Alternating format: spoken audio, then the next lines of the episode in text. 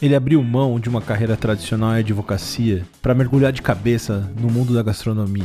Bem-vindos ao episódio inaugural do Antiguru. E para o nosso debut entre panelas e panelaços, conversamos com o chefe Marcos Santander, direto de Londres.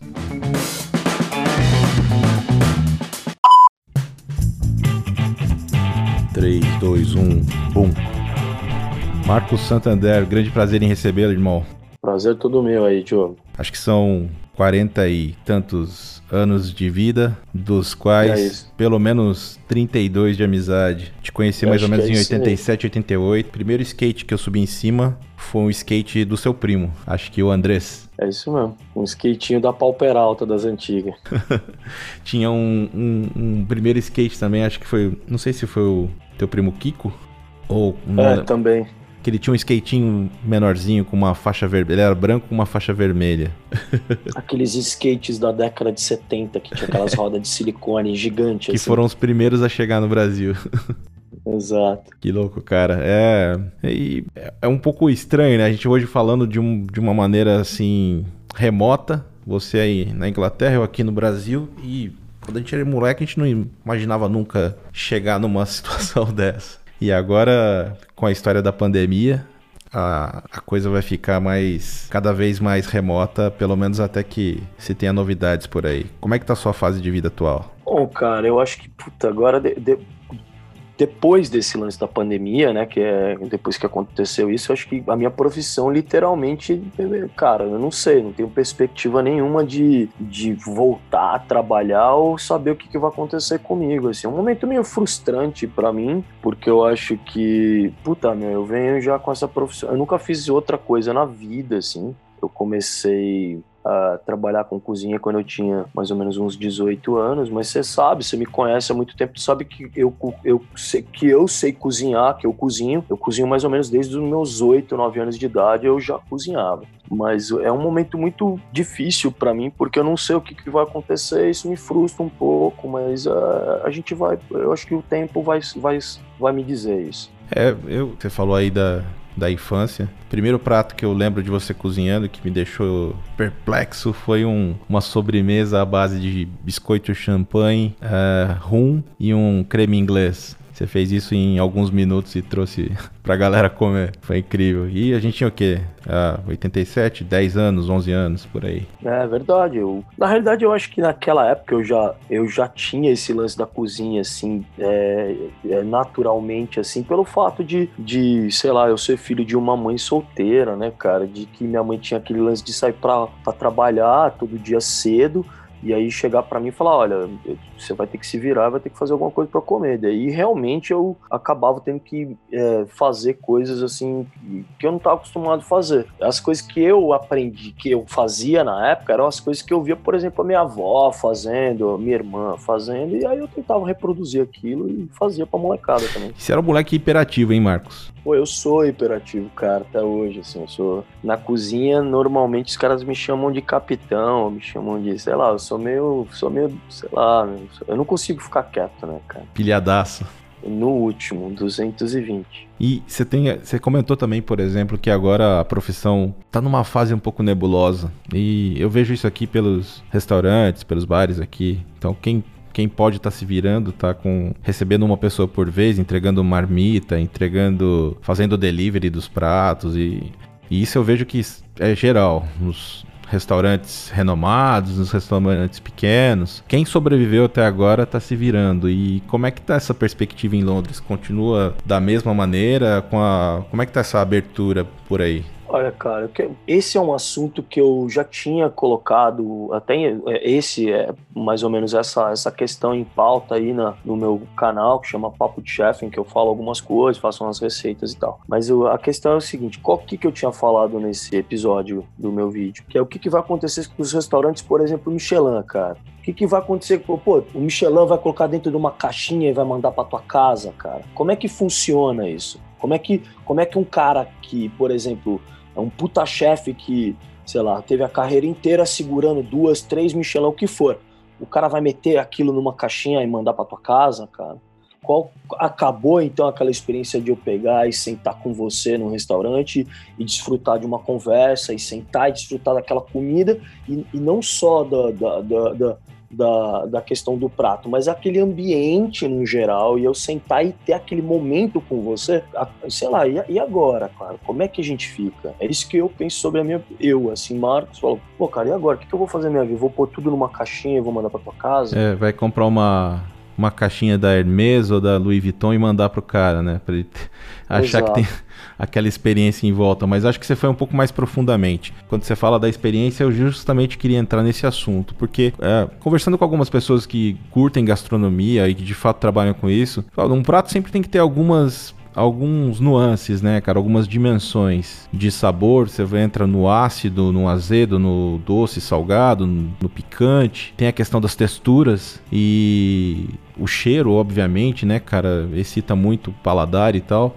Mas você falou uma coisa que é, é, é, é muito óbvia o, não é só a comida, tem um ambiente também, tem a socialização. Então, ficar junto num restaurante, num ambiente legal, muitas vezes você paga até mais caro pelo ambiente do que pelo prato. E essa experiência é alguma coisa que, por enquanto, a gente não sabe aonde vai parar, se vai voltar. E como é que você está vendo isso, pessoalmente falando? Olha, a minha.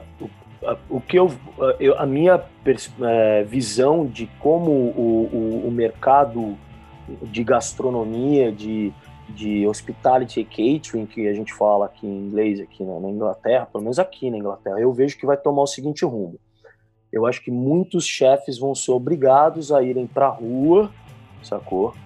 Para a rua no sentido de colocar um food truck, ou colocar alguma coisa no mercado de rua, porque vai ser mais fácil, mais conveniente, vai ser menos é, nocivo, talvez, para a questão de saúde, de você pegar aquela comida e já pegar embora, comer, ou comer ali parado, enfim, é uma coisa muito mais versar, mais fácil e isso vai ser uma adaptação para a questão do corona e para a questão dessa, desse tipo de doença viral, que eu acho que é o que está acontecendo. Então, qual que é o lance? Às vezes o cara ele ganha mais dinheiro ou de repente a mesma coisa que ele ganhava e ele tem muito menos burocracia, muito menos dor de cabeça, muito menos grana para investir numa questão de rua do que ele ter que abrir um, um, restaurante super sofisticado, ter que pagar funcionário, ter que pagar imposto, ter que pagar ter que ter milhares de dores de cabeça para poder fazer a mesma coisa e atingir o mesmo objetivo, que é o quê? É servir as pessoas e ter um feedback daquela comida que ele quer de uma maneira boa com qualidade. Lógico que ele vai servir isso na rua, independente de estar na rua ou não. A, a, comida sempre tem que ser servida de uma maneira que você quer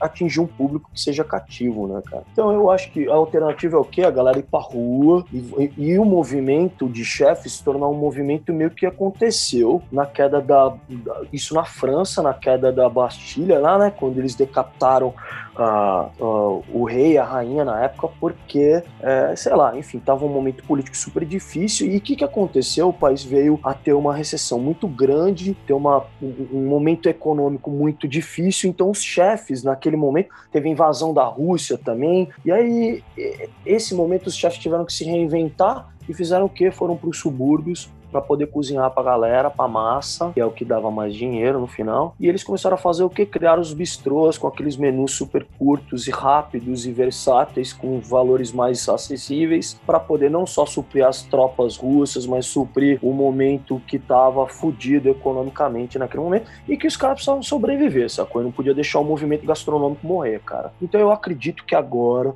as pessoas vão pegar, quer dizer, os chefes, né, aqui, aqui na Inglaterra vão começar a se mobilizar nesse sentido e falar, não, vamos, vamos servir essa galera, né? eu acho. É, eu acho interessante. Em 2014 eu tive, estive em Paris e na sequência fui para Londres. Fiquei na casa de um amigo em Paris e lá pelas tantas ele me deu um convite para ir para Versalhes com a minha esposa. E nesse convite ele falou: vai para lá e depois me, me conta o que, que você achou. Bom, chegando em Versalhes eu. Uh Entrei no palácio, aquela coisa exorbitante, assim, paredes de ouro, é, um jardim maravilhoso, gigante. E você fala, meu, 300 anos atrás os caras já tinham toda essa opulência aí, cara. E você lembra do, do episódio de se não tem pão que comam brioches. Ah, quando eu voltei pra casa dele, ele falou: E aí, o que, que você achou? E é um, é um cara super crítico, um cara que é bem dentro da realidade. Ele é de uma família aristocrata francesa, mas ele é bem dentro da realidade. A família dele é de Nantes. O pai dele foi. O avô dele foi prefeito de Nantes. Aí eu falei para ele, cara,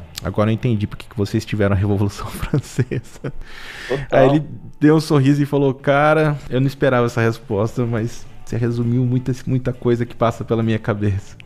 E é bem que você tá falando, né, cara? É o momento de crise que as pessoas se reinventam. E tem dois pontos que eu queria perguntar para você, totalmente de acordo com o que você falou. Você ainda você pega a Inglaterra, Londres, você tem Borough Market, você tem alguns lugares que são especializados para fazer isso. E quando a gente fala de Ásia, você acha que cada povo se adapta à sua realidade? Porque quando a gente fala de street food, você vai para a África, para o Brasil, para a Ásia, é outra realidade. Como é que você pensa isso? Do ponto de vista local de cada lugar? Você que viaja bastante. Cara, eu vejo que assim, uh, o street food sempre existiu. Isso é uma coisa que já, meu, é, é cara, existe há mil, sei lá, tantos mil anos já existe street food. Isso começou na China e se espalhou, assim. Isso começou na Ásia. Street food começou na Ásia, cara. Começou na China e pelo que eu sei, assim, pelo que eu, sei lá, eu sou um cara muito geek nesse, nesse, nesse pedaço, porque eu tudo que eu sinto vontade de, eu sou curioso, eu vou lá e corro atrás para saber informação. Então, pelo que eu sei de street food, começou com uma mulher querendo vender um pouco de noodles num porto em Xangai, na, na China, e, e aí a história se e aí foi, né? Não precisa falar. Mas o street food sempre existiu e sempre vai existir, cara, porque é uma alternativa de vender comida de uma maneira rápida, sacou? E, e, e no final eficiente, cara. E se atinge muita gente. Você consegue atingir um público é, muito mais é, abrangente do que você ficar naquela coisa do restaurante ali, o cara vai ter que sentar e agora street food não. Por exemplo, Tailândia, é, se a gente for pensar antes e depois da pandemia, eu acho que de repente para eles não mudaram muito, porque na Tailândia sempre foi uma coisa muito normal você comer na rua. As pessoas, ó, por exemplo, em países asiáticos, as pessoas não têm costume, às vezes, de ter uma cozinha para eles. Eles cozinham em casa, cozinham, mas é, é, é, é, uma refeição, às vezes, ou uma coisa. Eles não têm esse costume, porque tudo é comprado na rua e a comida é fresca. É normal você ir, por exemplo, no, no mercado na Ásia e tudo tá vivo. Todos, por exemplo, todas as espécies de, de peixes e, e, frutos do mar e, e, e animais estão vivos, porque eles matam os animais na hora, eles matam aquilo na hora, né? Mata ali, e aí prepara aquilo de uma maneira muito fresca e, e rápida. Então o street food, cara, tem uma força muito forte lá. É uma cultura que já, já é milenar, cara. Agora, pra gente que tá aqui, por exemplo, na Europa e no Ocidente, é uma coisa mais nova, assim. A gente encara isso como uma coisa mais, mais nova, mas ao mesmo tempo eu acho que é uma coisa que vai tomar um rumo em que, em que todo mundo vai achar isso normal, como lá, assim, vai. As pessoas vão deixar de cozinhar para comer na rua. Ou não, eu acho que pelo fato de você não ter dinheiro, você vai ser obrigado a ter que aprender a cozinhar e fazer isso na sua casa. Que é o que a minha intenção agora é o quê? é, mostrar meus vídeos para as pessoas a, a, a é, como se cozinhar em casa de uma maneira rápida, eficiente, em, sei lá, dois, três minutos, porque você está num momento de pandemia, cara, tu não tem como gastar dinheiro todo dia comendo na rua. E ao mesmo tempo, a gente tem que entender que assim, é legal a gente ver a receita na internet, mas vamos ser sinceros, tem receita que tu nunca vai fazer na tua vida, cara, porque tu não vai ter grana para comprar aquilo. Então você tem que viver a tua realidade e viver o momento que é o quê? Tu aprender a fazer, cozinhar o básico para poder sobreviver, cara. Sensacional. Uh, eu sempre penso a respeito do que das conjecturas e para não ser um pouco ingênuo, acho que o ser humano ele, ele não muda da noite pro dia. É um processo longo. Assim como essa pandemia apareceu ah, para ser um marco na história. Né? Eu acho que esses movimentos de desgourmetização, isso é um é uma coisa que é tem uma latência, isso tem vem se arrastando já por um, algum tempo. É, eu me lembro que alguns anos atrás era comum você fazer reunião de trabalho usar gravata, cara. Bancário usava gravata. Uma coisa bizarra que é, ok, é uma cópia é, mal feita aqui na América do Sul do que se vestia na Europa ou mesmo na América do Norte para países temperados. E, mas isso, isso é um pouco de um simbolismo de aristocracia, de poder, de, de visual. Isso está se perdendo. É, é, depois da crise de 2008, é, que estourou a bolha imobiliária nos Estados Unidos e aquilo foi pro mundo todo. Eu acho que as pessoas começaram a, a perceber, cara, eu gasto muito mais do que eu produzo. É, tem um excedente é, aí que é história, né? desnecessário, né? né? cara? Ah, eu vi uma frase outro dia de um, de um, de um, de um grande chefe, assim, um cara que eu admiro muito. A frase dele foi a seguinte: Cara, o desperdício caiu de moda, meu desculpa, mas o desperdício caiu de moda. Por que, que eu acho que ele falou isso? Ele falou isso no sentido de, tipo, poxa, dá valor para os produtos mais simples e, e, comuns e, e, corriqueiros e que a gente tem fácil acesso, em vez de ficar dando sempre valor para coisas extravagantes e, e, coisas que são extremamente desperdício, cara, que não tem função nenhuma às vezes. Não, não é que a gente não tem que dar ênfase para esse tipo de coisa. A gente tem que pensar que a gente tem que viver um momento que a gente tem que pensar em usar o que a gente tem por perto. Eu acho legal isso, e ele dizer isso, de dizer, olha, o desperdício caiu de moda. Exatamente. Uh, acho que é um movimento global, né, cara? Isso não é. A gente pensa muito localmente, mas o, o mundo hoje, mesmo se você pegar a Ásia, que é um pouco mais fechada para a internet, a China principalmente, mas é uma tendência global, pelo que eu vejo. E pensando nisso, e você falou do seu canal, né, cara? O Papo de Chefe. É, o que me salta aos olhos no canal é que é muito simples. É, a dinâmica que você está colocando na, no canal ela é muito rápida. É, a maneira como se prepara poucos ingredientes, eu vejo que são 3, 4, 5 ingredientes principais. Eu, eu, vejo que você usa ingredientes de qualidade, mas são ingredientes simples que qualquer pessoa pode ter. Ou você pode adaptar localmente. E como é que está sendo o desenvolvimento do canal, cara? Porque é uma alternativa, né? Como você falou, você é chefe, você está no momento em que restaurante está fechado. Não tem mais aglutinação social. Então, como é que tá sendo essa saída para você? Eu sei que você tá no começo do canal, mas o conteúdo tá bombando. É, vários vídeos. Como é que tá sendo esse começo? É, é um investimento de longo prazo, por certo. Eu vejo a maioria dos youtubers, eles demoram alguns anos para começar a monetizar. Tem umas regras novas aí do YouTube, 4 mil é, horas de visualização, pelo menos mil inscritos. E isso é construção, construção de, de audiência. Como é que você tá lidando com isso nesse momento? Olha, cara, eu. Pra mim, no começo eu tive, eu tive, eu tive um momento de depressão muito grande, pra te falar a verdade. Eu, eu, eu venho de uma. Eu venho de. Ah, sei lá, pra muita gente não sabe, assim, de repente não sabe de onde que eu vim. Pô, quem é o, quem é o Marcos Santander na fila do pão? Tá ligado? O que eu quero dizer pra você? Quem, é, quem é esse cara, meu? O que, que, que esse cara fez da vida dele? De onde que surgiu esse maluco? De onde que veio de onde que veio esse cara? Assim, eu, eu, a, minha, a minha trajetória de cozinha é a seguinte: eu, eu mudei para os Estados Unidos com 18 anos para 19, fiz um intercâmbio para poder estudar inglês, assim, super despretensiosamente, e, e acabei tendo o primeiro contato, o primeiro emprego da minha vida, e o primeiro contato com a cozinha foi isso. Eu peguei arrumei um emprego num hotel, que foi o Holiday Inn, e dali eu fui, enfim, fui fazendo outras coisas, fui aprendendo e eu nunca mais mudei de profissão. Eu faço isso desde os 18 anos. Eu sou, eu sou trabalho com cozinha desde, profissionalmente desde os 18 e eu nunca mais parei na vida. Eu estudei direito por um certo tempo, mas enfim, eu sempre fiz cozinha. E quando chegou agora com esse negócio de pandemia, eu, eu fiquei olhando para trás e pensei, poxa, eu fiquei a minha vida inteira é, trabalhando em restaurante. Eu me formei, eu fui, comecei nos Estados Unidos, aí eu fui para, enfim, trabalhei com chef, alguns chefes famosos, é, me formei na Inglaterra pela Westminster College, fiz, estudei por quatro anos, depois eu fiz mais um ano de confeitaria, participei do Que Seja Doce, ganhei o Que Seja Doce, participei do Top Chef, fiquei em, em sexto para sétimo lugar, cheguei até quase o penúltimo episódio, então para mim foi muito prazeroso isso. Fora que eu já havia participado de outras competições pela escola, sempre cozinhei coisas uh, extremamente de alta classe, papapá, aquela história toda, todo envolvendo ego e papapá. Quando aconteceu essa época da pandemia, agora, o que aconteceu? Eu tive que me voltar para uma coisa que eu nunca pensei na minha vida, que foi, cara, esquece isso, esquece cozinhar esse tipo de coisa e se volta para cozinhar a tua essência, o que você começou, entendeu? Então, às vezes, para as pessoas pode parecer uma coisa muito ridícula, eu quero fazer um arroz, vamos fazer um feijão, mas é, mas é você se voltar para essência, cara, porque no final tu não vai cozinhar comida Michelin o resto da tua vida e tu não vai, pelo menos para mim, tem chefe que segue isso e mantém aquilo e pá, entendeu? Mas agora que aconteceu a pandemia comigo, por exemplo, eu tinha feito uma, uma antes de,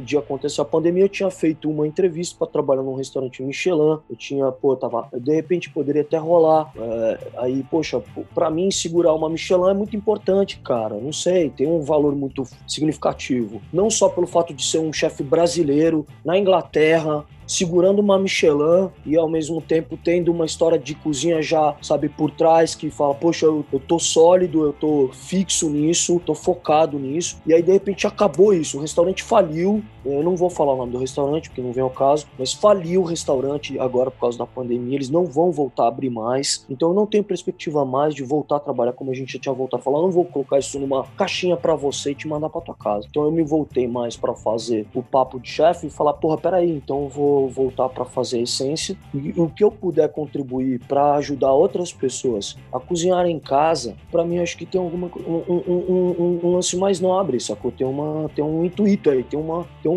eu não sei te explicar. Tipo, porra, me dá então a intenção de falar, pô, já que eu não posso fazer isso, então eu vou fazer isso, que é essa história do faz em dois que eu acredito muito. O Faz em Dois, o Food Porn, o No Rolê, essa coisa. Tipo, são, são canais que eu. É, playlists que eu acredito muito, porque são playlists curtas em que a pessoa assiste e fala: pô, de repente eu iria nesse lugar, porque é barato, é acessível de comer e eu posso comer lá. Eu não, eu não preciso gastar é, 500 reais para comer naquele lugar, eu gasto 20 e como. E é do caralho, porque o cara sabe que é bom, que é legal, ele tá, te, ele tá me mostrando. Ou, por exemplo, o porn. Ah, eu quero fazer uma receita para impressionar minha namorada. Eu quero fazer uma coisa um pouco mais elaborada. Eu faço food porn. Agora, se eu quero fazer o arroz com feijão em casa e eu não sei cozinhar nada, cara, eu sou um prego, eu vou lá e assisto Faz em Dois. Então, o meu intuito é isso, é passar informação gastronômica acessível e gratuita, cara, para todo mundo, cara. É essa é a história. Cara, que puta tesão isso, porque Hoje em dia você, pega internet em geral, tem, muita, tem muito modismo, né? Ah, vou ressignificar alguma coisa, vou fazer isso. E não, nesse caso não é uma questão só de ressignificação, né? Papo de coaching. É uma questão que é bem profunda, que é, meu, se virar com o que tem, se virar com a situação atual, com a realidade atual. E aí quando você consegue fazer isso trazendo um idealismo por trás, que é facilitar a vida das pessoas, isso é deve ser um puta tesão, porque de maneira geral você já faz o que gosta, já faz há muitos anos o que gosta. E você tá chegando em mais pessoas agora. É muito louco isso, né? Você não tá num restaurante trabalhando, mas você tá chegando em mais casas, mais computadores, mais celulares. Ah, por enquanto o canal tá curto ainda. Eu acho que tem muito para crescer, tem muito que evoluir. Mas, uh, mas eu não tô pensando em monetizar. Eu quero deixar isso claro, assim, pra galera. Eu sempre falo isso pra galera. Eu falo, meu, minha, meu, eu não tô assim, que eu não. Velho, desculpa, assim, eu, não, eu não fiz o curso do Érico Rocha e não tô afim de fazer seis em sete. Não é a história, não é isso, brother, não é isso. A minha história é totalmente voltada porque eu acredito. Se vai monetizar ou não vai, se tá legal ou não tá, o vídeo edição. Eu não tô preocupado, eu tô preocupado em colocar o conteúdo no ar e mostrar pra galera que assim, tu pode cozinhar, tu pode cozinhar fácil, tu pode cozinhar acessível, e tu pode ser um, um, cara que desenvolve cozinha, cara. E tu não precisa fazer uma faculdade de gastronomia. E tu não precisa ser um puta crânio pra poder entender isso, cara. Entendeu? E, e, e o momento de pandemia é aquele momento que você fala assim: pô, preciso cozinhar, sei lá, certas coisas que eu nunca cozinhei. E que agora chegou o momento, meu amigo. Bateu ali na porta ali. E agora? Como é que faz o arroz? Ih, fudeu, não sei. Pô, e agora? Como é que faz o feijão? Putz ah, eu acho que de repente eu vou procurar no YouTube. E aí você de repente clica na minha página. E aí você assiste o vídeo. O que eu quero é isso, é que você tenha o conteúdo lá, que você tenha acesso. É, e garantir esse conteúdo, as pessoas só vão ganhar, cara. Acho que teu canal, outros canais de outras pessoas que eu acompanho, elas, é, esse momento, eu trabalho em TV, né, cara, sete anos. E esse momento de popularização. A TV não soube acompanhar esse movimento, que é a pessoa trazer um pouco da, do que ela vive no dia a dia com uma produção de baixo custo, sem é, grandes orçamentos, trabalhando com muitas vezes só com um celular ou então com uma lapelinha simples, sem grandes equipamentos. É, a TV não, não soube acompanhar. Também acho que é um, é um pouco do que a gente está falando de desse movimento de que tem alguns marcos, mas que vai acontecendo aos poucos é de que é de desgourmetizar a vida em geral, não só a alimentação, o vestuário, mas como se produz as coisas, cara. Imagina as cara, TVs essa abertas. Palavra, eu odeio. Puta, Diogo, eu odeio essa palavra, brother. É, é gourmet. Odeio isso. Quem inventou isso foi um cara. Eu não sei de onde tirou isso. Porque na realidade, acho que ele, no fundo, ele não entendeu a, a, palavra gourmet. Vamos, vamos falar, vai, o que é a palavra gourmet? É uma, coisa, é, um, é uma coisa que você põe um pouco mais de qualidade, só isso. Não é uma coisa mais, sabe? Não, não é que foi uau, não, não, é isso. Gourmet não quer dizer que seja melhor ou, ou seja é, mais caro. Não, não é isso. O gourmet é simplesmente dizer que é uma coisa boa, é uma coisa feita ali, com, sei lá, com amor, com, foi feito bem, é isso. Então eu posso dizer que, por exemplo, o meu arroz é gourmet, então. Ou, por exemplo, o meu feijão é gourmet, mas, mas é uma palavra aplicada de uma maneira tão estranha, não sei. Eu, não, eu nunca apliquei essa palavra na minha, no, na minha cozinha, cara, nunca, e nem vou aplicar. Eu acho que toda comida, para mim, é nobre, não tem, não tem essa. Eu, eu tenho um tesão, cara, eu tenho, uma, eu tenho um fetiche cabuloso, cara. Eu simplesmente, eu sempre gostei de ver as pessoas cozinharem. Eu sempre gosto, por exemplo, eu filmo muito a gente filmando na rua. Pode ser a tiazinha fritando a coxinha, o cara do tiozinho do hot dog, não, não me interessa isso. Ou pode ser o cara do Michelin, ou pode ser o Jamie Oliver, ou pode ser o fulano de tal. Eu gosto de ver o ato em si de cozinhar, para mim é muito bonito, cara. É muito interessante isso. Porque é, é, naquele momento que eu vejo aquela pessoa fazendo aquilo e tal, tal, tal, eu, na realidade, eu, eu gosto de ver aqui a, a pessoa fazendo, lógico, mas eu sinto que ela tá colocando uma energia muito grande ali, porque ela espera, depois que ela cozinha, ela te dá aquilo, e ela espera de você um sorriso, tá ligado? A tua opinião, a tua expressão, a tua, o teu momento, tá ligado? Então, tipo, é legal, cara. Tipo, as pessoas não entendem isso. Às vezes as pessoas, eu vejo muita gente, às vezes, na, na, na no Instagram, às vezes, sei lá, comenta coisa mal do prato do outro. Eu já vi muito chefe fazer isso, só menosprezar o trabalho do outro, ou, ou, fazer, ou falar de uma maneira pejorativa, ou, ou simplesmente falar, ah, isso é feio, sei lá, cara. E eu acho isso tão estranho, porque assim, as pessoas não entendem que isso é simplesmente é comida, cara. É normal, brother, não tem isso, cara.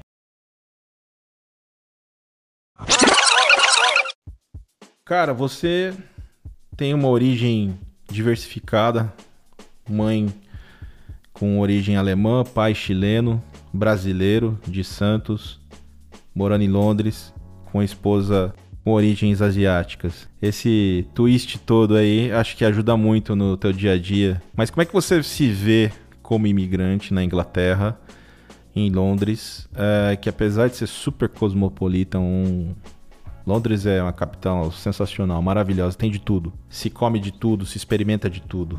Mas como é que você vê esse momento tenso para a humanidade, onde é, xenofobia e extrema direita dominam o cenário atual? Ah, cara, é complicado. Eu sempre, eu, eu, já, eu já havia comentado sobre esse assunto algumas vezes, com, lógico que com amigos, e, mas não abertamente na mídia, cara, porque às vezes você fala isso, as pessoas acham que você está exagerando, que você se vitimiza, ou que você está falando um pouco a mais do que deveria, ou você está viajando na maionese. Mas na realidade é uma realidade que as pessoas não querem ver, sacou, cara? E faz muito tempo que isso tá pra explodir, eu acho. E que e eu acho um absurdo, por exemplo, a gente tá é, tendo que viver isso depois de, sei lá, tantos é, anos é, de coisa errada, cara. Eu, acho que, eu acho que esse movimento do Black Lives Matter, ele já deveria é, as pessoas já deveriam entender isso com mais, saber, racionalidade e, e, ver isso com mais seriedade e com mais clareza, cara. Pô, para. Quem, quem que é idiota de achar que não existe racismo, que não existe preconceito, cara, dentro, por exemplo, a gente tá falando, a gente está falando comigo que sou chefe, eu vou falar para você que não tem racismo dentro de uma cozinha, que não tem preconceito dentro de uma cozinha, cara, eu seria muito demagogo, eu seria muito hipócrita ao ponto de estar tá sendo cego ou tampando o sol com a peneira, sacou, cara? Eu acho que assim, eu, eu vivo fora do Brasil faz mais ou menos uns 14 anos, sacou? Entre Estados Unidos e Inglaterra. E já passei por países como Espanha, Itália e, e já, já viajei América do Sul, enfim, eu já fui para alguns lugares. É, o que eu vejo, cara, que em todo lugar tem preconceito, cara. Todo lugar. E, e, e, o que eu vejo é que alguns lugares são mais intensos do que os outros. Por exemplo, no, eu vejo que nos Estados Unidos é muito intenso.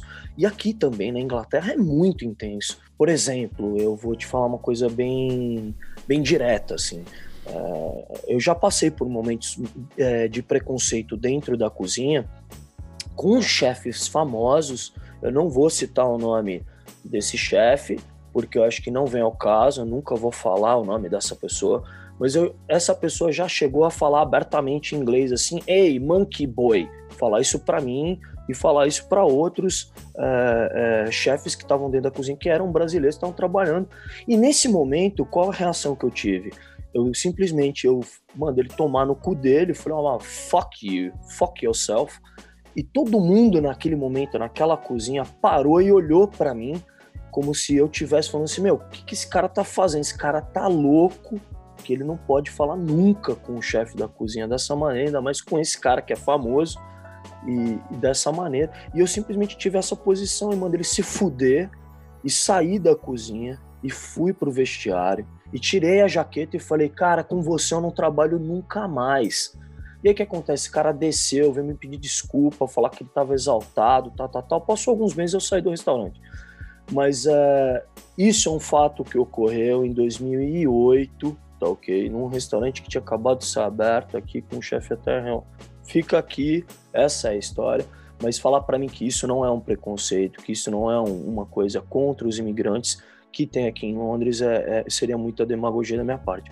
Outra coisa é que assim, para gente que é que vem de outro país na Inglaterra, que a gente vem aqui trabalhar aqui, a gente acha que tudo é lindo, maravilhoso e tal, a gente não entende que normalmente os melhores cargos e os melhores, as melhores posições sempre vão ser dos ingleses, de maioria branca, ariana, porque isso faz parte da cultura deles de sempre colocar os imigrantes, tanto os negros, latinos, ou os asiáticos, ou os muçulmanos, de uma maneira inferior que eles não são capazes de exercer o trabalho do que eles né, da mesma maneira que eles exercem. E aí que acontece? É, na maioria, a gente deixa de colocar um certo chefe que tem uma, que tem uma carreira muito sólida e tem um talento e é super talentoso para colocar um bosta de um profissional, porque tem esse lance do preconceito de sempre colocar o, imigrante de uma maneira mais de, desproporcional. Então isso é uma coisa que eu sinto e que eu deixo claro para todos os chefes que vêm aqui falar, meu querido, aqui não é a Disneylandia, aqui tu não vem aqui, tudo é lindo, maravilhoso, e aí tu vai chegar aqui, tu vai cozinhar, e tá, tá, tá, e nego vai falar que você é isso, isso e aquilo. Então tu vai ter que engolir muito sapo e vai ter que ver que é, o preconceito existe. A gente está em 2020, mas ele existe com muita força aqui. Aqui na América Latina a gente tem as telenovelas e de uma certa maneira elas guiam o comportamento da população que acaba seguindo. E telenovelas você conhece muito bem. Tem sempre a figura da socialite ou da família que mora numa tremenda mansão e que acaba sendo o plot principal da telenovela. E um amigo uma vez soltou um comentário que eu achei incrível, cara. Ele falou o seguinte, cara, aqui na Europa a gente não tem telenovela. A gente até tem alguma coisa, mas não tem o mesmo impacto. A gente tem família real. Família real é a telenovela, cara. Eu achei de uma, de uma lucidez incrível. E God Save the Queen. God Save the Queen, cara, Sex Pistols na veia. E Não, e eu penso o seguinte, cara, eu cara, não sou da teoria da conspiração, mas eu fiquei pensando sobre o, esse momento Harry saindo da saindo entre aspas da saia da, da, da rainha e casando com uma, uma moça de fora de origem talvez afrodescendente, não sei. Eu não sei qual a origem dela de fato, eu sei que rolou muita coisa a respeito. E, e seria um sinal, cara, de abertura? Ou, ou isso seria que meio que nas entrelinhas estamos no Brexit e isso quer dizer que você não precisa dos outros para sobreviver. Isso pode ser uma. Você pode ter, ser independente e levar a sua vida. Fica aí a, a questão, você que está vivendo isso no dia a dia, como é que você encara isso, cara? Cara, isso é um tapa na cara da família real, assim, tipo, dizendo um slap on the face. É tipo. É, é, um momento histórico, assim, de literalmente ele ter casado com uma americana de origem afro-americana e tal, tal, tal. Eu acho que é um tapa na cara para eles, porque eles não entendem que o mundo hoje em dia é extremamente globalizado, que uh, todas as culturas agora vão se fundir de uma maneira só, entendeu? Que a gente vive de pensar dessa maneira mais retrógrada, assim, no sentido de família, de sangue, tá, tá, tá. Isso é uma coisa que já não existe mais. Isso é uma coisa meio que antiquada, ultrapassada, brega, entendeu? E a, e a veinha tá com, sei lá, 200 anos, um dinossauro, e ela acha que, porra, que ainda continua a mesma coisa, né? A gente não pode viver isso, né? Mas, mas isso é lógico que é a maneira deles de entender como, como ser uma família assim de, de exemplo né, para a sociedade, para a plebe, que são os ingleses. Né? Mas os ingleses também, eu acho que o que, que acontece? Eles estão vivendo um momento em que eles, eles é, cara, tá explodindo assim esse lance racial aqui, é, de ter um movimento muito forte. Eu acho que os ingleses que moram no interior, eles são muito mais racistas e muito mais preconceituosos e conservadores do que, lógico, o inglês que mora em Londres, que é uma cidade totalmente cosmopolita e fundida numa coisa só, num caldeirão da, de bruxa, assim, pô, você joga todo mundo junto e aí você tem essa mistura com todas as culturas e todas as línguas e, e todos os pratos, restaurantes blá, blá, blá aquela história. Mas é um momento muito difícil para eles, porque agora eles estão se dando conta que assim, que pô, é bom vocês ir, ir, irem lá saquear, matar, roubar, tudo, fazer todo o escarcel que vocês fizeram. E aí agora quando vem para cá as pessoas de outros países, vocês tratam de uma maneira extremamente horrível, cara. E vocês não, não entendem o mal que vocês fizeram para os outros, entendeu? Tipo, por exemplo, é, a, a questão da estátua, né? Que eles depredaram as estátuas e jogaram eu acho que, assim, meu. É, é, é, muito tempo de abuso, né? É muito tempo de, de, como eu disse, de tapar o olho, assim. Não é só aquela estátua, mas se for pensar entre outras que estão ao redor da cidade, também tem uma história muito negra, assim. E, e, e sabe o que é louco, cara? Que todas essas ruas que tem aqui, assim, e todos esses é, por exemplo, esse pedaço da Oxford e esses casarões e esses prédios e tal, isso tudo foi construído, cara, à base do que. que assim, quando terminou a escravidão aqui na Inglaterra, em vez de eles indenizarem os negros e, e, e essa e esse e, e, essa galera não eles pegaram e indenizaram as pessoas que eram os, os, os brancos que eram donos né que era do que era o que dominava na época então eles ficaram com essa riqueza e essa riqueza eles compraram todas essas coisas que vocês veem aí, cara. Tipo, sei lá. E esse é o espólio que ficou. Então esse é um resquício, cara, de como se estivesse cuspindo na cara de um povo, assim. Então eu acho que eles estão meio de saco cheio. Isso é o, o reflexo do que está acontecendo. É, por isso que eu acho que esse movimento do Black Lives Matter meu, tem que vir com força, assim. As pessoas não têm que se calar, não, cara. Chega, né, meu? Acho que tem que começar a abrir o olho não só aqui na Inglaterra, mas nos Estados Unidos também, que é outro lugar extremamente é, radical nesse aspecto. Né? Cara, total, concordo muito. É, você sabe que eu morei nos Estados Unidos também, duas oportunidades, uma em 2002, 2003, um ano e meio, um pouquinho mais, e depois em 2011. Uma, a primeira vez estudando, a segunda vez trabalhando. Fiquei seis meses trabalhando lá. Na época de estudante, a gente estava fazendo um paper numa aula de Political Science e tem, eles têm aquele conceito do melting pot, que é a grande sopa. E eles falam com muito orgulho que o, os Estados Unidos é uma grande sopa. E, tá, eu, e eu discordei, cara. Eu discordei. Eu falei, não, cara, vocês não são uma grande sopa. É, racialmente falando, a gente tem é, racismo incrustado no Brasil e no Brasil as pessoas são misturadésimas. Nos Estados Unidos as pessoas não são misturadas, cara. Vocês não são um melting pot. Vocês podem ser uma salada onde você vê cenoura, alface, azeitona, palmito, mas cada um no seu canto. Pode até estar tá junto, Mas não tá misturado, cara, não tá misturado. E para mim, cara, um clássico, um clássico que fala muito disso, se a gente falar de rock and roll, você pega Ramones, cara, em 81 eles soltaram aquele álbum, o Pleasant Dreams, que tem aquela música The KKK Took My Baby Away. E, e tem uma história legal nessa música que é o seguinte: o Joey Ramone namorava uma moça chamada Linda e supostamente ela foi tomada pelo Johnny, que era o guitarrista. E, o, e por que o KKK Took My Baby Away? Porque o Johnny, cara, era de extrema direita e o Joey Ramone era esquerdista. Então ele chamou o cara de KKK Took My Baby Away. É, e, e é uma, é uma. Pode parecer superficial, mas o cara usou aquele momento para falar um pouco de um problema grande que é racismo, cara, e visões de mundo. E quando você pega e fala de estátuas, eu tava conversando com um cara, é, um conhecido meu aqui, que é meu cara, cara é de extrema direita. E tudo bem ter amigos de extrema direita, cada um tem uma visão. E Com o cara, certeza. É, e o cara falou assim, cara, meu, é, é, estão acabando com a história e tal. A minha visão é o seguinte, ok, respeito sua visão, mas acabar com a história. Não, você não tá acabando com a história, cara. A história não é congelada, a história não é engessada, a história ela vai se fazendo. E esse estopim com o rapaz nos Estados Unidos foi um estopim para falar: caralho, velho, a gente tá aguentando uma pressão, a gente foi desescravizado, mas continuamos na Berlinda, continuamos no gueto. Que acho que é um pouco do que você tá falando aí, cara.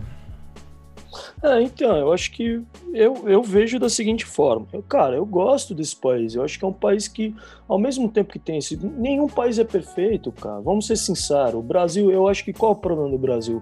A, o problema do Brasil é que, além de, do Brasil ter o problema do racismo, o brasileiro é um cara muito classista, cara. Ó, quer que eu te dê um exemplo, Diogo? Eu já cansei de escutar, meu, gente, próprio paulista falando que mora em São Paulo, diga assim, o paulistano, né? Que chega e fala assim: ah, esse maluco aí é Zona Leste. Então isso para mim já é um preconceito, já é um preconceito social. Isso é uma coisa muito escrota, cara. Você já, eu não sei te explicar, sabe? Isso, esse lance do preconceito social no Brasil é muito óbvio, cara. E, e também é muito feio, cara. E as pessoas também não entendem isso. E outra coisa, é, aqui o preconceito as pessoas têm, mas as pessoas são muito explícitas. Aqui não é enrustido, por exemplo, no Brasil. Aqui a coisa é feia mesmo. Se o cara chegar e falar para você, ele fala na tua cara. Ó, oh, você é isso ou você é aquilo, você é isso ou você é aquilo. Mas isso dói, dói porque você vê, você pensa, poxa, como uma pessoa pode pensar dessa maneira? Mas, essa pessoa não esconde, não é aquela coisa enrustida no Brasil que o cara fala para você, mas é uma maneira super. Olha, eu não tô falando nada. Eu, outro dia eu vi um, um um, eu vi um episódio do Big Brother que era aquela mina, aquela Mari, falando assim: ah, a sua, a sua cor combina com a, com a dele. Eu achei tão ridículo. É, é, é uma, eu não sei, para mim me pareceu uma pessoa extremamente classista. Tô, de repente ela não teve, sei lá, para mim até pareceu um contexto muito racista também de falar isso. Mas, cara, e o que, o que é o pior de tudo, é que assim, para mim não é nem o pior o comentário dela, foda-se. Mas é que as pessoas ainda apoiam, tá ligado? Fala, não, a mina, ah, eu adoro, eu vou votar nessa mina, não sei o quê.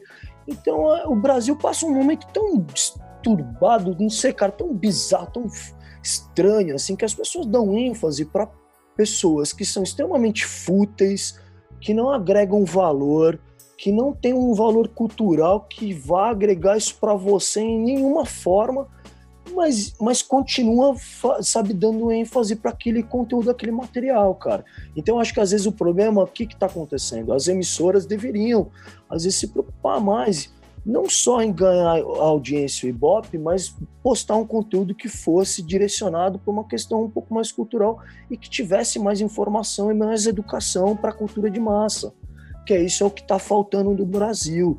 E não é questão que você é esquerda ou questão que você é direita, é questão que às vezes tem que pensar que as pessoas que são da cultura de que são as pessoas da massa, tá carente disso e você tem que suprir isso de uma determinada forma.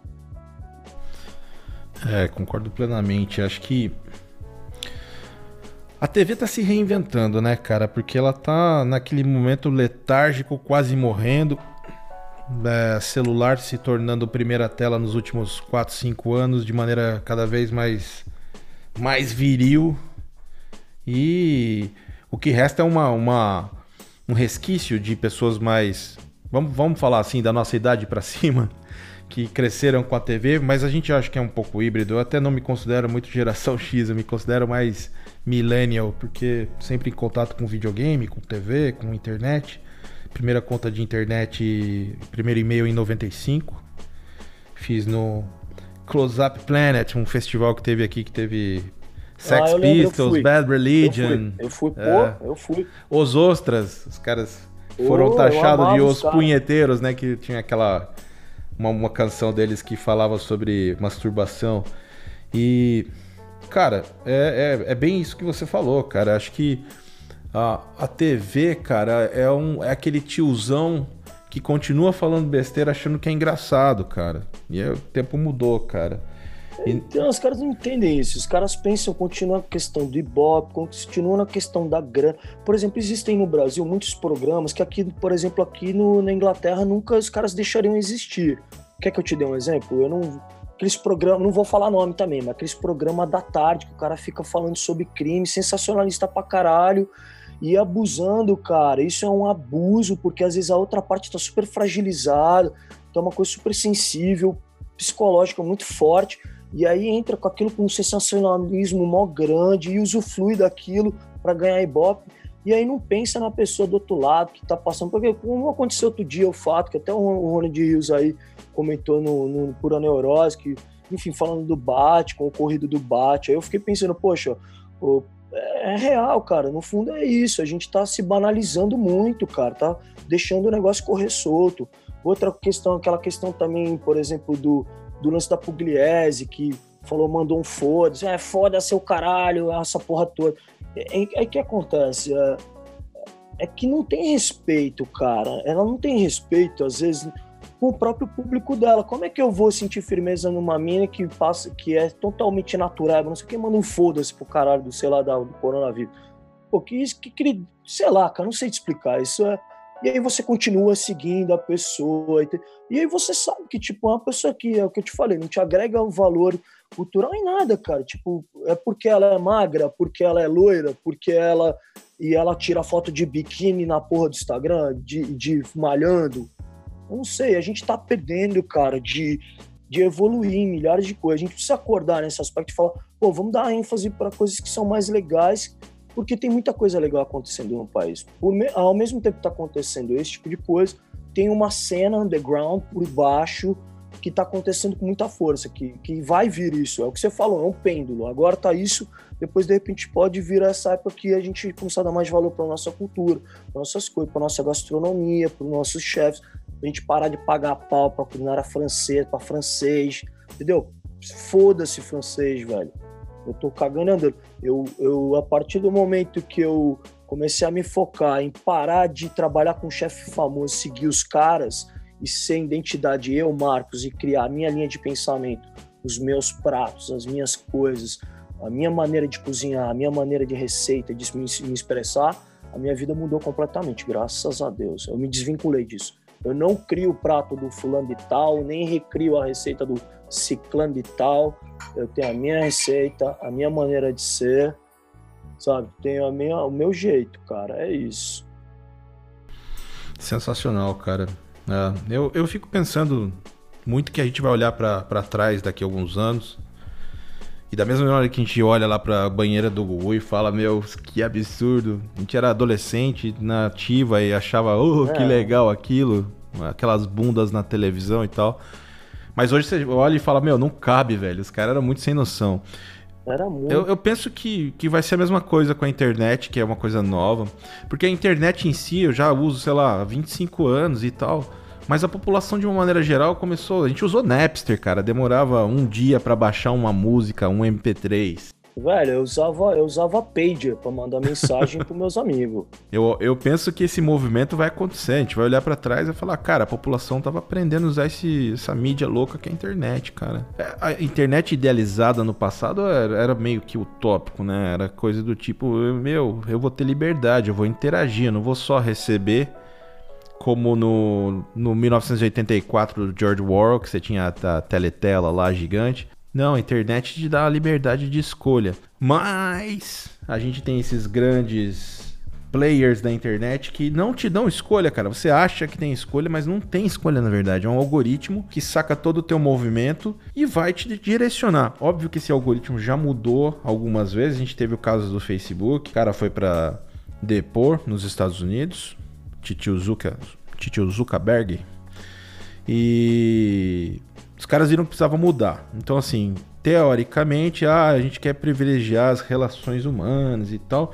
Mas, cara, a gente sabe que tem um, um algoritmo por trás que, no final das contas, ele quer que você fique preso ali para olhar propaganda, para olhar comercial. Nenhum uma ideia romântica que era ter um Facebook para conectar pessoas por fotos, que acho que era sincero, era genuíno. Só que a coisa a hora que vira, toma um tamanho maior, ela ela degringola, não tem jeito, cara. Isso é uma coisa que é é passível de de corrupção, vamos dizer assim. Não corrupção, mas foi corrompido.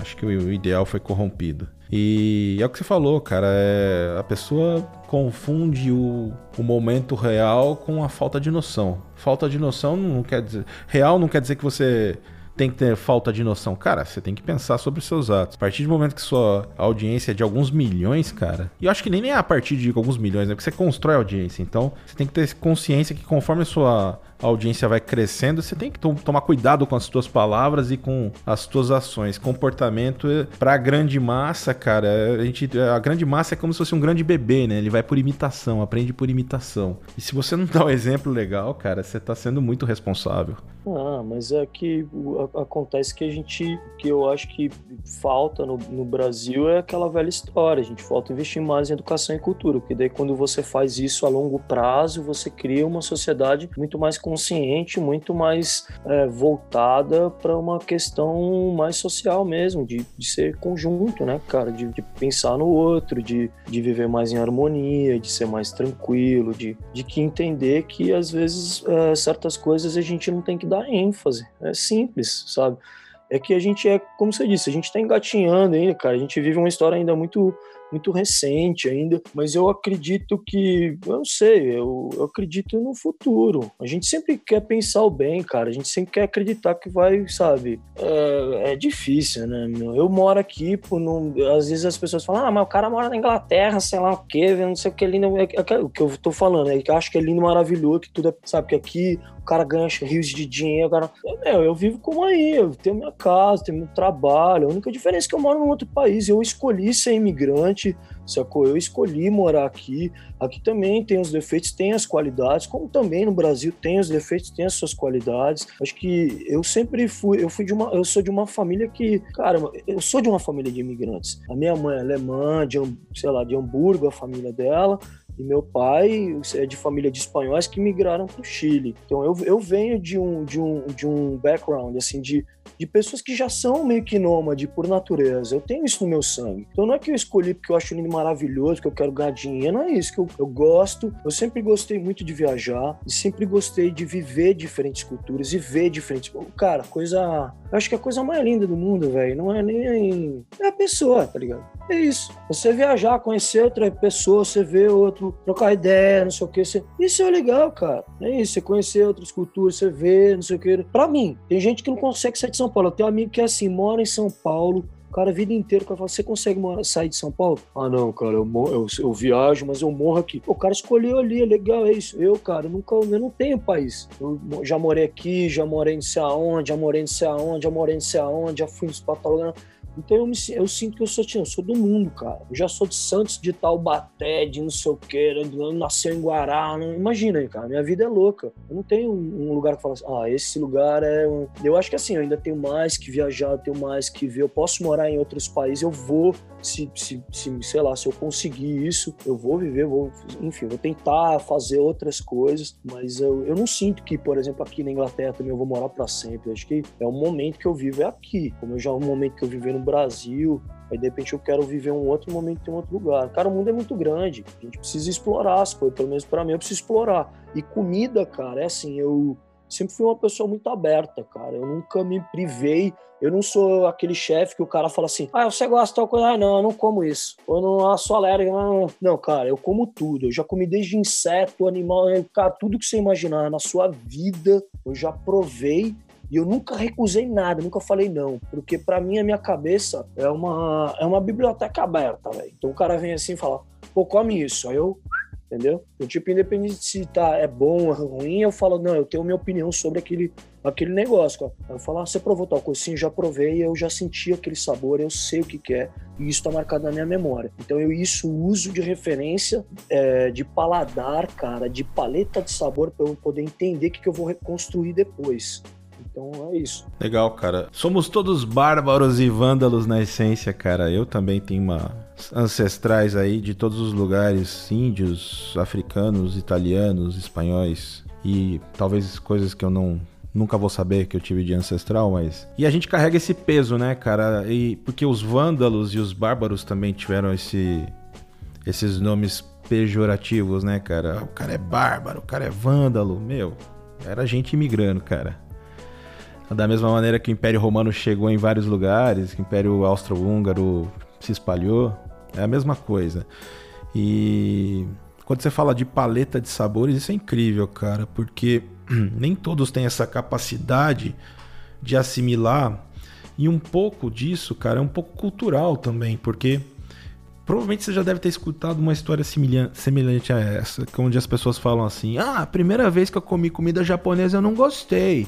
Depois eu comi duas, três vezes eu viciei. Porque o cara não tá habituado com aquele gosto de alga, não tá habituado com o gosto de algum molho, de algum tempero à base de peixe seco. Então, essa abertura que ele tem para comida japonesa, porque tem um status embasando essa coisa, e é bonito comer comida japonesa. É, eu acho que é um pouco disso que você está falando, cara. Tem que ter abertura honesta, né, cara? Uma abertura sincera para a paleta de gostos.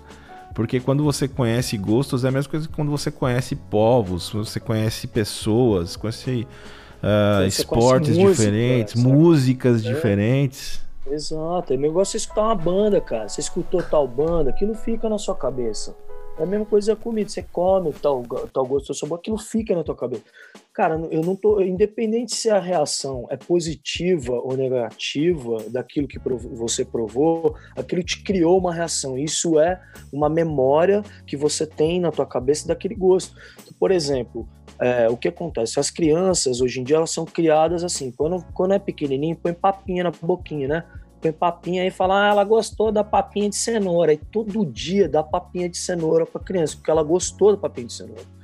Só que assim, só que ela não entendeu, a mãe não tá entendendo que assim, é nessa idade que você cria o teu paladar muito, assim. Então, você tem que todo dia dar uma coisa diferente, porque você tá criando induzindo a criança a criar essa paleta de sabor e ela vai assimilar o que, que ela gosta e o que ela não gosta. Mas todo dia tu entuchar um negócio diferente.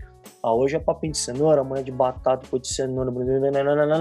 Quando você vê, essa criança ela cresceu, ela não teve um problema alimentar e nenhum distúrbio é, de questão de, de, de provar as coisas, de, de, de, de, como que eu posso dizer, de ah, não, não quero isso, entendeu? De reprimir aquilo, de falar que não quer provar. É um bloco, assim, um muro que a gente prova. Ah, nunca gostei de tal coisa. Por quê? Porque ela provou aquilo de uma determinada forma e aí aquilo criou um estigma para ela, falou, puta, odeio cebola. Eu conheço um monte de gente fala isso pra mim, fala, puta, odeio cebola. Pô, pô, com certeza, tua mãe foi lá meter uma colher de cebola crua, sei lá o que, na tua boca. Isso não é agradável, cara. Então a gente tem que pensar que quando a criança tá super pequenininha, bebezinha, a gente tem que sempre uma coisinha diferente, fazer essa paletinha de sabor na cabecinha da criança, para que ela monte, na, na, na, sabe, vai, vai evoluindo isso. E aí, quando ela vai ficando mais velha, ela, ela é uma criança que, ela literalmente, ela prova qualquer coisa, cara. Ela não tem essa coisa de, tipo, ah, eu não gosto disso, eu não gosto daquilo. Hoje em dia tem o quê? As crianças são criadas com fast food. Por exemplo, aqui na Inglaterra eu vejo criança de. Aqui tem muito problema de obesidade, como no, no, nos Estados Unidos, né? Eu acho que muito mais que no Brasil. No Brasil deve estar começando agora, tem muitos, muitos casos, lógico. Desculpa. Foi mal. Então tem muitos casos no Brasil, mas tipo aqui tem muita obesidade. E o que acontece? A, a pessoa, a, a mulher, ela já, ela já é obesa, e aí ela tem um, um, um bebê, e esse bebê, ela é obesa, tem uma alimentação super irregular, assim, com muita, enfim, com muita coisa errada. E aí esse bebê nasce, e esse bebê ele tem um ano, cara, te juro, às vezes menos que um ano, e ela tá dando Coca-Cola, tá dando batatinha de saquinho pro, pra criança, ou coisa, suco de caixinha, umas coisas assim que você olha e fala, nossa, que absurdo. E aí isso é um hábito alimentar que isso passa de pai para filho, e não tem, às vezes, como a gente curar isso, é, de uma maneira tão fácil, cara. Isso, como que a gente cura isso? Como que a gente resolve isso, esse problema? É, esse problema é resolvido com uma questão de você se adequar, de se alimentar de uma maneira diferente, é, coisas mais saudáveis, coisas frescas, as coisas simples. Não precisa ser como eu tinha de voltar daquela história, o arroz e o feijão. A alimentação do brasileiro é muito saudável. Tem arroz, tem feijão, tem salada, tem proteína. E se o brasileiro se alimentar só disso, ele tem um super corpo, assim, muito mais do que de repente o inglês tem, que se alimenta de batata, de feijão, de linguiça, de bacon, de ovo. Isso de manhã, é, às vezes não, não é saudável, né, cara? Então a gente tem, a gente realmente a gente tem uma alimentação boa, a gente precisa só cuidar disso. E aqui o que, que eles precisam fazer? É se readequar porque isso é um resquício que vem da guerra, muita gente não sabe disso, mas comer batata com feijão, com ovo, isso aí é coisa da guerra, que não tinha recurso de alimentação. E o que acontece? O que tinha era isso, era comida enlatada, algumas batatas. O fish and chips foi criado nessa época. Foi criado antes, mas popularizou nessa época, porque foi a comida que alimentou os ingleses durante a Segunda Guerra. E muita gente não sabe disso, sacou? Então era o quê? O peixe vinha da Escócia e da Irlanda, e esse peixe chegava de trem até o centro de Londres, cara, e alimentava a massa, cara. Sacou? Então era abundância, era o único prato, muita gente não sabe disso, mas era o único prato que a rainha chegou e falou: não, vocês podem comer à vontade, não tem ration, não tem racionamento disso. Pode comer batata e peixe à vontade. Então, peixe, esse prato se popularizou, mas não é uma coisa que você fala, poxa, eu vou comer todo dia, que é saudável, né, cara? Imagina, peixe frito todo dia, e aí isso foi levando de geração em geração, tal, tal, tal, até chegar ao que a gente vive hoje, que é isso aqui. Daí você fala, puta, mas os caras só comem porcaria. Mas, pô, é, sabe, isso tem que ser mudado aos poucos, você ir mudando, enfim. É, as tradições são. Elas não acontecem aos pouquinhos, elas, elas são introduzidas, né, cara? As tradições, como falava Eric Hobsbawm, as tradições são inventadas. E muitas pessoas não têm essa noção, né? Elas têm tem, tem um marco para uma tradição começar. É alguma razão. Você pega a China mesmo, quando você fala de é, desses uh, mercados de, de, animais silvestres lá, meu, década de 70 todo mundo passando fome, baixa aí, não, vamos produzir o negócio e vamos alimentar a população. Muito similar ao que você falou do fish and chips. Falando um pouco sobre ah, infância. Eu vejo pela minha filha, tem três anos e meio, cara, e ela nunca tomou refrigerante porque é uma escolha nossa não dar refrigerante. Eventualmente eu sei que ela vai acabar tomando, porque como qualquer droga você vai experimentar na sua vida. De maneira é, é, optativa ou de repente por influência. Mas eu tento não, não, não, não oferecer. Ela também não, não tem essa vibe. E suco a gente só dá suco a gente sabe que tem frutose no suco, mas a gente dá o suco natural, suco de caixinha com adição de açúcar nunca. Mas, cara, tem uma coisa da, da, do mercado que é punk e você brigar contra. É... Obviamente que ela adora batata frita e adora biscoito de.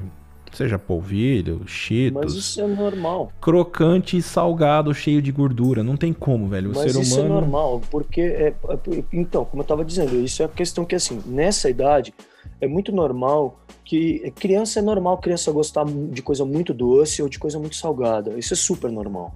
Essa é, é a idade do paladar. É, é, é, é aquele, a velha história, paladar de criança. É, a criança gosta disso, mas isso não quer dizer que você não introduza outras coisas. Porque as pessoas que acontecem, a, a, criança vai faz birra, cara. Fala assim, ah, não quero comer, e só come aquilo. Daí o, o pai ele cede, entendeu? Fala, não, vou, tá bom, vai, vai lá, deixa ela comer só aquilo. E aí a, a, acaba criando uma criança obesa, cara. E isso é muito triste, porque o, o pai não consegue dar um limite e ao mesmo tempo a criança não foi educada desde aquela infância que eu tinha te falado de ter uma paleta de sabor um pouco mais, sabe, abrangente para quando porque assim, uma coisa não é Acho que não é errado você dar uma batata pra criança, essa coisa é normal, você dá um doce, tu, tu chega, mas tem uma dose, sabe? Tipo, ah, não, tá aqui, ó, pô, tô, tá aqui, tô, mas sabe? Mas não fazer aquilo de uma alimentação diária, de uma alimentação corriqueira e rotineira para uma criança. Tipo, ó, quer que eu te dê um exemplo? Quando a gente era moleque, a gente estudava lá na IDESA lá. Pelo menos você tá ligado que eu tô falando. Eu estudava, eu levava a lancheira. A minha mãe fazia para mim é, é, um sanduíche, cara, de queijo com presunto, misto quente. Ou às vezes o que, que ela fazia? Fazia um, um, um pão com banana, brother, com açúcar. Aquela coisa, sei lá, que não dá nem pra dizer, assim, coisa muito simples. E eu lembro que a gente sentava isso na hora do recreio e abria a lancheira. E eu lembro que eu via as outras crianças sempre com biscoito recheado, não sei o quê, que o, e o refrigerante, não sei o que, tá, tá, tá. Mas hoje em dia eu vejo que quanto minha mãe, cara, me, me incentivou a comer coisas que eram saudáveis, que eram legais, assim, que ela não me dava o biscoito traquinas e nem me dava o, a Coca-Cola e nem me dava. O máximo que ela me fazia para agradar era me dar um todinho. que eu acho que já era o suficiente, que já me deixava Infância sem açúcar e sem algum tipo de óleo não dá, algum tipo de gordura. Exato, tem que ter. Ou, ela, ou às vezes o que, que ela fazia? Chegava na sexta-feira, eu ia na cantina e comprava aqueles, aquela coxinha que você tá ligado que a tiazinha fazia na cantina, que eu amava, que era aquela coxinha frita, cara, que você come e fala, meu, que delícia. E eu amo coxinha até hoje, é uma das coisas mais icônicas que eu acho que o Brasil tem, que é, que é a coxinha, sacou? A gente deveria, em vez de colocar o pedestal do fulano de tal, não, não sei o que, a gente deveria fazer uma estátua para aquela cozinheira que inventou a coxinha, um ícone do Brasil, e, e, mostrar que essa cozinheira assim é o símbolo da culinária, cara. O monumento à coxinha. o monumento à coxinha e, e, e, é, e, é, e é irônico isso, porque a coxinha foi inventada, cara. É, é foda isso. A gente, a gente pode dizer que literalmente foi inventado por uma afro é, brasileira, porque ela era cozinheira de Dom Pedro e ela quis agradar a Dom Pedro. E o que, que ela fez? Ela pegou o frango, desfiou o frango, porque o Dom Pedro gostava só de comer a coxinha. Imagina, era um moleque mimado que deveria apanhar na bunda muito, mas não podia, porque, né? Mas aí a cozinheira de Dom Pedro teve a magnífica ideia de pegar e falar: não, eu vou agradar esse moleque mimado e vou desfiar a coxinha e vou fazer uma massa e vou envolver, sabe? Vou fazer recheado com frango desfiado para ele, esse moleque mimado, comer fritinho. E, cara, esse criou um dos salvagados mais icônicos que eu, que eu venero na vida. Exato. Eu, eu tenho um cara aqui, eu não sei se você já conheceu, o Borgo na Moca, um restaurante que tá, tá crescendo. O cara, é, o cara tá nessa pegada, cozinhando na rua, ele tem uma churrasqueira que ele defuma, ele faz tudo na frente da casa dele, é uma garagem, é o cara da, do rock and roll, você vê ele com camisa do Black Flag, as coisas, várias referências. O Matheus. E o, o, ele tem essa coxa creme, cara. A coxa creme é uma coisa que é de outro planeta, cara. Que é um, um frango confit com algum tipo de, de requeijão e uma massa bem lisinha, bem crocante. Nessa pegada que você falou da invenção da coxinha. A coxinha foi. Eu lembro de ter escutado uma história similar a essa mesmo. É... E para mim, coxinha é uma das coisas mais icônicas. E tudo bem se você é vegan e quer comer coxinha de, de jaca, tá de tudo jaca. certo. Tá tudo certo. A gente não vai brigar por isso. Com certeza a gente vai agradar gregos e troianos a todos os gostos e paladares. Pode fazer uma coxinha recheada do que você quiser, cara, mas a ideia dessa cozinheira, dessa pessoa, desse ser humano, para mim tinha que estar tá numa estátua essa essa essa senhora, entendeu? Tipo... para mim é o melhor de tudo. Assim. Seu Marcos Santander, falando de vida, cara, o que, que você mais destaca na sua escolha? Acho que, cara, tá bem óbvio para todo mundo que escutou até aqui. Obrigado quem ficou até o final do podcast. Isso é sempre importante reforçar. Que, que você reforça? Tá super claro que a sua vida é uma vida de escolhas, de referências, de super nato o que você faz. Eu sei que você está evoluindo para outras coisas agora. Deixa pra gente um, um toque do que você carregou nesses anos de experiência, vivendo a vida, mudando de país em país, já tendo sido empreendedor no Brasil, trabalhando na Inglaterra, agora com produzindo conteúdo para internet. Fala um pouco pra gente. Ah, eu acho que eu vivo um momento que eu tenho que, na realidade, eu tenho que só é, é, fazer o que, eu, o que eu acho que é certo, cara, que eu acho que me dá prazer, que eu não, eu não, eu nunca exerci a profissão de cozinha pensando no dinheiro pensando em ser famoso. Essa nunca foi minha intenção. Se, se for, tivesse sido essa a minha intenção, eu já estaria na mídia há muito tempo, eu já teria corrido atrás, porque eu sou, eu sou um cara muito determinado e persistente. Sempre fui. Sempre corri atrás de tudo sozinho, sempre fiz tudo sozinho, sempre fui um cara muito, sabe, é determinado nas minhas coisas. Mas eu não, não creio que eu que o que eu estou fazendo agora é, não tenha um intuito maior do que fazer o que eu acredito, que, é, é como eu disse, fazer um conteúdo voltado para a galera, é, é, ter acesso à gastronomia de uma maneira gratuita, cara, e, e simples, e, e, meu, vamos facilitar a vida dos outros, vamos ajudar um pouco, vamos pensar às vezes um pouquinho no outro, vamos, vamos ser, sabe, tranquilo, a vida é uma só, cara, a gente vive uma só, ninguém é eterno, sacou? A gente precisa pensar nisso e, e, e pensar um pouquinho mais no outro que tá do seu lado. A gente fazer coisinhas às vezes simples.